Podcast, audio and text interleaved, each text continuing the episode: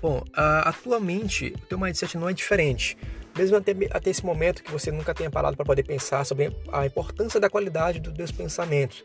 Tudo pode ser diferente a partir de agora. Depende de você, está nas tuas mãos essa mudança. E mesmo que você ainda não saiba por onde começar, é, é isso que vai fazer a diferença. O mindset é crucial né, para você ter tudo que você deseja.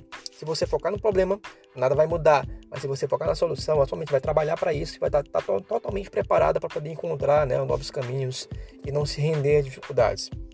Bom, é, existem três é, maiores dificuldades de se ter um mindset de sucesso. Eu listei três. A primeira delas é o seguinte: é viver em um ambiente negativo, ou seja, um ambiente onde as pessoas te puxam para baixo.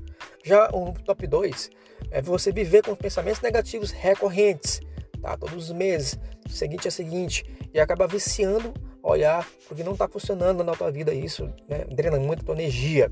Já o terceiro é não ter consistência da importância de focar no positivo.